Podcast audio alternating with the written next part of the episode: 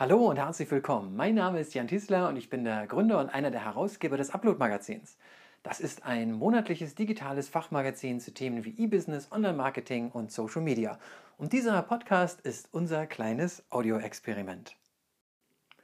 Diesmal soll es um das Thema Premium-Dienste gehen, beziehungsweise um Anbieter und Angebote, die eben keinen Premium-Dienst haben. Das hatte ich ja in der vorherigen Folge einmal schon kurz angerissen, als es eben um Enker ging, jenen Podcast-Dienst, den ich auch gerade jetzt wieder benutze, um diesen, diese Podcast-Episode aufzunehmen. Und dass ich, äh, dort habe ich gesagt, dass der größte Nachteil von Enker ist, dass ich ihnen nichts bezahlen kann. Und ich dachte mir, ich möchte das vielleicht gerne noch mal einmal etwas genauer erklären, was ich damit eigentlich meine und wie ich zu dieser Aussage komme. So, die Sache ist die, dass es natürlich sehr, sehr viele Startups gibt, neue Anbieter und so weiter, die erst einmal damit anfangen, ähm, die beim, am Anfang erst einmal möglichst viele Nutzer gewinnen wollen. Ja, die wollen den Markt erobern, die wollen den Markt besetzen, die wollen eine möglichst hohe Nutzerzahl erreichen und dann schauen wir eben mal, wie wir am Ende irgendwie Geld verdienen. Das ist dann so die grundlegende Denke und das funktioniert eben gerade im Silicon Valley an vielen Stellen relativ gut, weil es dort eben entsprechend viel Risikokapital gibt. Und das bedeutet, dass man eben erst einmal eine Weile arbeiten kann und zeigen kann, dass es dort einen Markt gibt, dass man das richtige Produkt hat und man kann sein Produkt verbessern und man kann, man kann das den Marktbedürfnissen äh, besser anpassen und so weiter und so fort. Das klingt ja auch für die Start-up-Leute und für die Anbieter eines solchen Dienstes auch erst einmal ganz toll. Kann ich ja auch gut verstehen. Und natürlich muss man sich ja in diesem Markt auch erst einmal bewähren. Aber ich sehe es eben aus der Sicht eines Nutzers, eines Anwenders und ich sehe es vor allem aus der Sicht eines professionellen Anwenders. Und ich rede hier eben über Dienste, die ich in irgendeiner Form professionell oder beruflich einsetzen möchte.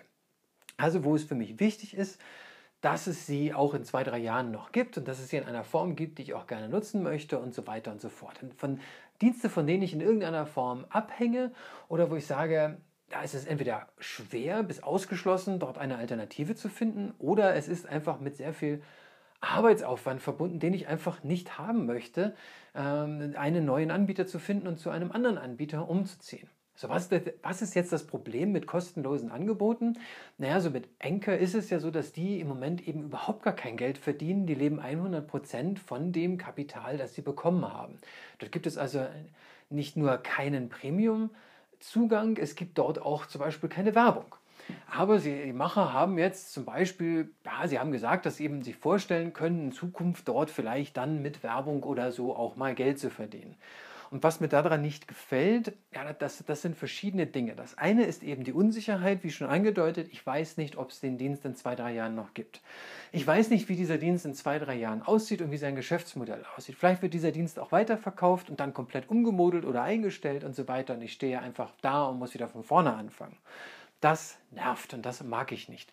Die andere Sache ist, und die finde ich auch sehr wichtig, äh, sollte man auch nicht übersehen, ist, dass man in dem Moment bei einem kostenlosen Dienst nicht das Hauptinteresse des Anbieters ist. Ja, da geht immer irgendetwas anderes vor.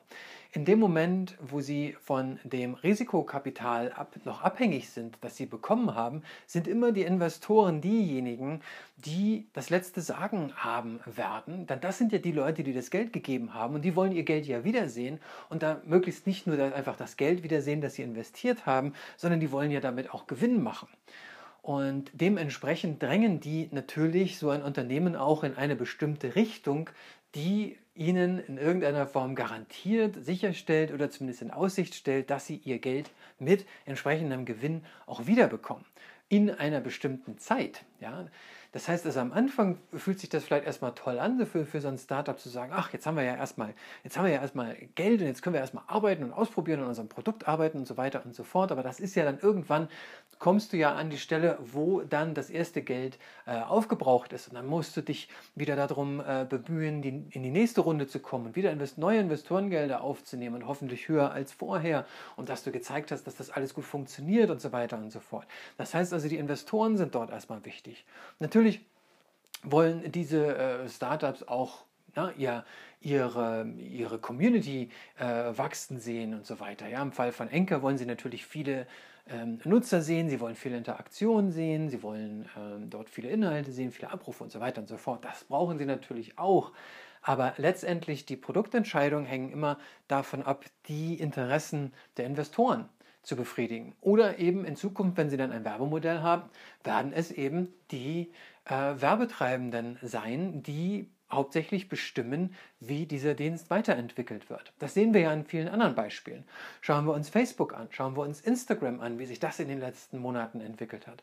Schauen wir uns YouTube an. Das sind alles Dienste, die kostenlos sind, bei denen man eben als Nutzer das Produkt ist, wie es ja auch immer schon so schön heißt. Und die eigene Nutzung und die eigenen Daten sind das eigentliche Produkt. Ja? Facebook, Instagram, YouTube sind alle darauf ausgelegt als äh, grandiose Ablenkungsmaschinen. Die sind alle darauf ausgelegt, dass wir diese Seiten, diese Dienste möglichst häufig aufsuchen und dann möglichst lange bleiben. Weil das gibt ihnen dann das Material, das gibt ihnen dann die Fläche für Werbung, die sie dann verkaufen können. Ja. Plus dann eben die Daten, dass man die Interessen der Nutzer kennt und so weiter und so fort. Das heißt, da sind die Nutzer eben das Produkt und die äh, werbetreibende Wirtschaft ist der Kunde und die Inhalteproduzenten sind im Grunde genommen nur Mittel zum Zweck.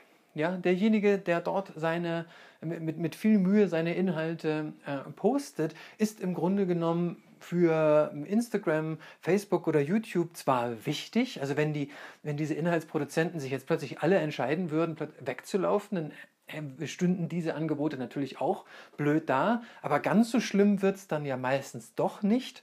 Äh, und irgendwie sowas wie YouTube hat ja inzwischen auch eine Größe erreicht, dass man dort auch gar keine Alternative mehr hat, wenn man eine bestimmte Reichweite erreichen will. Ja. Es gibt ja Alternativen wie zum Beispiel Vimeo und die haben einen Premium-Account, und ein Premium-Account für die Produzenten. Ja? Dass ich als derjenige, der die Inhalte produziert, sagen kann, ich möchte bestimmte Features haben und ich möchte äh, bestimmte verbesserte Funktionen haben und so weiter, die kann ich mir dann einkaufen und dann weiß ich, als der Inhalteproduzent, ich bin der Kunde von Vimeo. Ich bin der Kunde dieser Videoplattform. Ja, das ist natürlich eine ganz andere Ausgangssituation, als wenn ich als ein Videoproduzent von, von vielen, vielen Hunderttausenden Millionen, wie auch immer, äh, dort dastehe äh, und einfach nur Mittel zum Zweck bin, um dort Werbung zu verkaufen. Ja? Das ist eine vollkommen andere Situation und die gefällt mir in dem Moment nicht, wenn ich dieses Tool professionell für meinen Beruf benutze oder für ein professionelles Projekt, wie zum Beispiel das Upload-Magazin. Es gibt Dienste, für die ich eben sehr gerne bezahle, weil sie mir einfach in meinem Alltag, weil sie für, für meinen Alltag sehr wichtig sind. Um mal ein paar Beispiele zu nennen, dazu gehört Buffer. Äh, darüber äh, kann ich ähm, Social-Media-Kanäle an einer Stelle relativ bequem verwalten. Dazu gehört ein Tool wie Feedly. Darüber bleibe ich auf dem Laufenden über das, was auf vielen, vielen, vielen Websites jeden Tag so veröffentlicht wird.